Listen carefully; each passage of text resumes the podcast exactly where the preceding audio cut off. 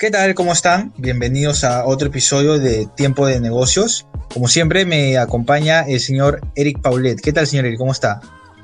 Sebastián, acá muy bien, contento. Ya hemos empezado un nuevo año, así que todos los proyectos, todos los objetivos, sí o sí hay que cumplirlos. No importa que entremos o no entremos a nuevas cuarentenas, estamos acá para seguir empujando empujando fuertemente a este, a este bello país llamado Perú. Efectivamente, señor Eri, concuerdo con usted y justamente de lo que usted mencionaba de, la, de, la, nueva cuarentena que se vive a nivel nacional, también creo que eh, va bien, bien pegado al tema de hoy, en donde estamos viendo y eh, eh, evaluando el hecho de que si puede existir un colapso de la economía china por el, por el coronavirus, las restricciones que, es, que, esto trae, y más que todo lo que significaría no solamente para ellos, sino a, a nivel mundial. Eh, para, para, comenzar, creo que deberíamos aclarar algunas cosas, porque bastante gente puede estar viendo noticias que al principio son optimistas, luego no, y, y otra vez sí. ¿Cómo va la economía china en, el momento actual? Uh, digamos a la economía china como a todas las economías le está le está costando recuperarse su, su, su, su PBI, su manejo en bolsa, este, no están del todo positivos como lo han sido en años anteriores, como, como a todos en realidad le ha golpeado y justamente como mencionas, eh, China eh, de alguna manera nos da un termómetro de lo que podría estar pasando a nivel mundial. Es decir, este, si, si existen por ahí algunas notas que, que quieren ser optimistas, pues lamentablemente poder recuperar economías no va a ser una cuestión de unos meses, sino va a ser una cuestión de varios años.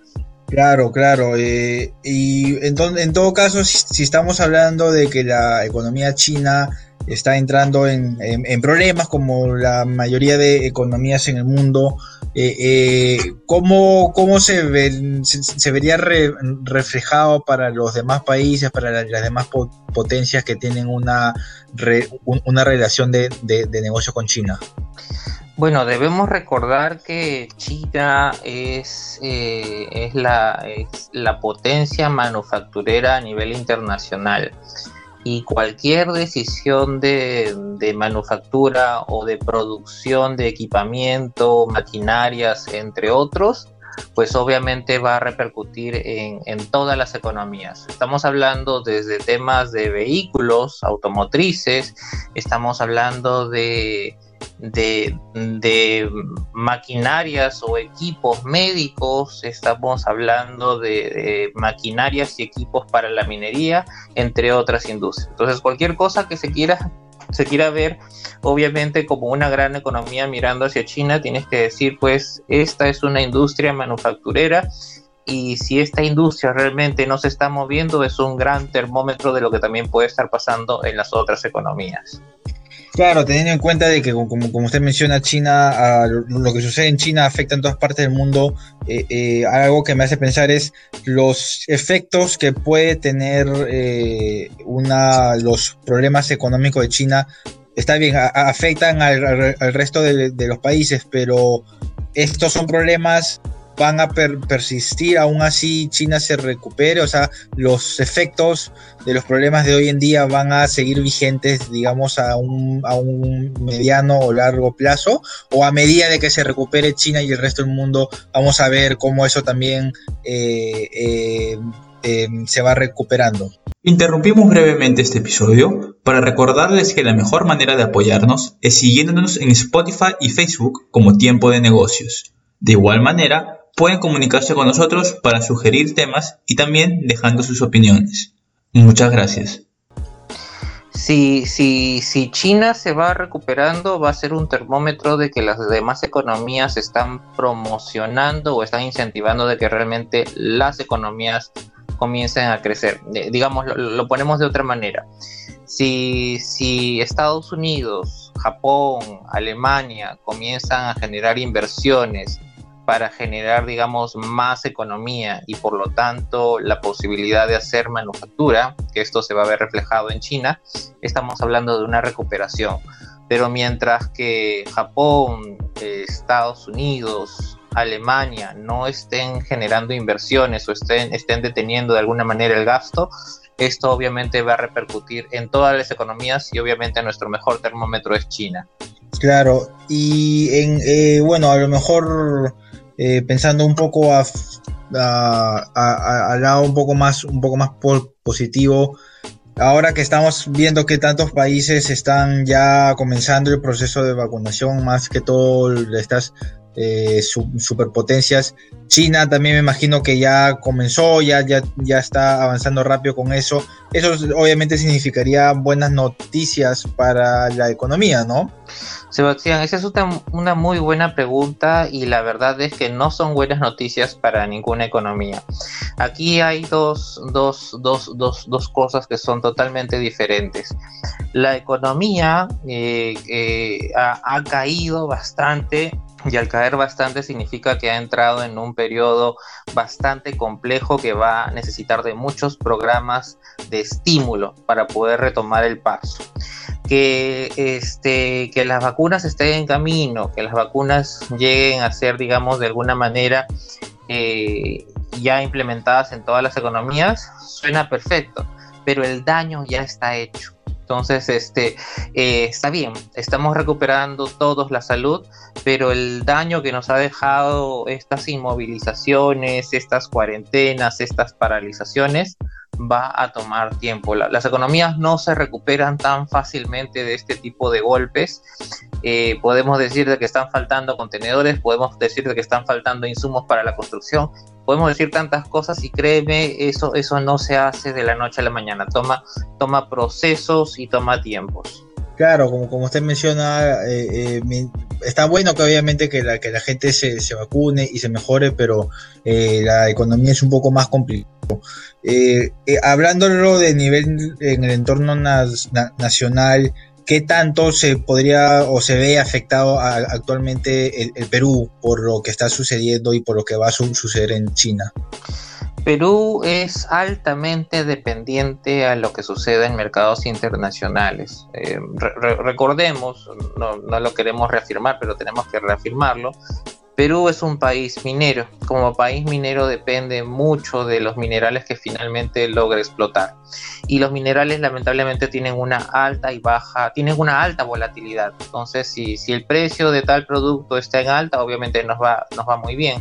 Pero si el precio de otro producto no, no está cotizándose a un buen valor, pues obviamente nos va a ir mal. ¿no? Para empezar, digamos, si, si China deja de comprar cobre, este, Estados Unidos, eh, temas de combustibles, entre otros, pues obviamente nosotros no vamos a poder recuperarnos tan rápidamente como estamos pensando. Somos altamente dependientes.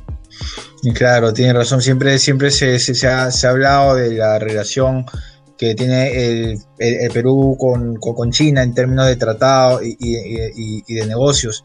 En todo caso, eh, eh, un poco viendo a futuro, ¿Cuáles son algunas de las medidas de que China puede o está evaluando tomar eh, para poder recuperarse un poco más rápido? Me imagino que el, gobierno chino debe estar viendo de la mejor manera de poder eh, recuperarse más rápido. No sé si usted tiene alguna información o algunas ideas de las medidas que ellos pueden tomar para que no, se vean tan afectados o comiencen a, recuperar más, más rápido. Eh, como todas las economías, es, bastante probable de que ellos van a implementar programas de estímulo, no solo para mercados internacionales, sino también para su mercado local. Este, es natural que en ciertos momentos se haya paralizado la producción o en ciertos momentos haya habido problemas con la cadena de suministro o hasta el mismo consumo se haya detenido por momentos, digamos, este, estás consumiendo en algún momento un, tipo de producto de gama alta y finalmente dejas de consumirlo porque estás priorizando otras cosas. Y también los niveles de confianza, realmente pues si los inversores o no quieren seguir invirtiendo localmente o también apostando hacia mercados internacionales. Entonces, acá la, la, la, respuesta está en los programas de estímulo que vaya incentivando China y también los programas de estímulo que otros países vayan, vayan generando y estimulando para recuperar su economía y también mirar a otras economías que trabajan bajo, bajo, una, bajo una cadena o un corredor económico. Es, eso, eso es muy, muy, muy interesante lo, que menciona. Creo que nos, nos, nos, da una buena idea de no solamente el, eh, el, panorama actual, sino de lo que puede llegar a ser mañana o a un, futuro cercano. En todo caso, no sé, señor, si tiene algunas, eh, alguna opinión final sobre todo el tema de, de, la economía china y cómo nos, nos, nos afecta. Sí, vamos, vamos a tener que, esperar que, China vuelva a retomar la velocidad. Su velocidad para nosotros es este un termómetro positivo. Si, si China comienza a, estar sano en términos económicos, las demás economías también van a estar en una posición bastante sana. Si, China definitivamente tiene problemas, no es tan fácil. Eh, comenzar a decir, bueno, ya dejo de fabricar en China y vamos a fabricar en Canadá o en México o en Estados Unidos. Es obviamente por temas de, economía y de valor bastante más caro hacer ese tipo de, de, movidas. Entonces, sí o sí, aún también vamos a depender internacionalmente de lo que vaya a pasar en China. Perfecto, señor. Entonces creo que nos queda, por lo menos a mí me queda más que, claro la situación actual, las medidas que se pueden tomar y cómo nos afecta hoy en día todo el tema que está ocurriendo en China. Quería agradecerle, como siempre, por tomarse el tiempo de estar con nosotros y poder abordar estos, estos temas que son tan, tan, no solamente interesantes, sino tan, tan, tan importantes para, para hoy en día. a ti las gracias, Sebastián. Perfecto, señores. Entonces, eh, nos estamos viendo hasta el, hasta el siguiente episodio de Tiempo en Negocios.